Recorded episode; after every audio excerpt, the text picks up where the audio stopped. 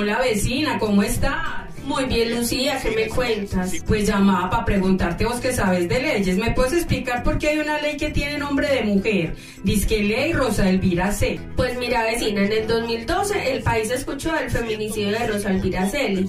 Ese crimen de odio puso de manifiesto que los asesinatos de mujeres deben ser atendidos, investigados y judicializados, siempre teniendo en cuenta las condiciones específicas en que estos ocurren.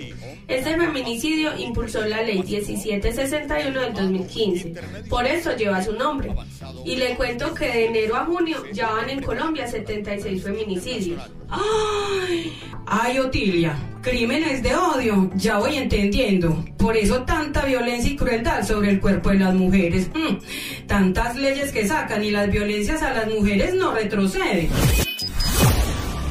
Sí, el feminicidio es el final de una cadena de maltratos y violencias hacia una mujer. Necesitamos tener otras formas de relación, desmontar los mensajes y prácticas que consideran normal que las mujeres sean tratadas como cosas que pueden tomar, dañar y desechar. La meta es reconocer que todos los días, con o sin pandemia, la vida de las mujeres en la cama, en la casa, la ciudad y el planeta se respeta.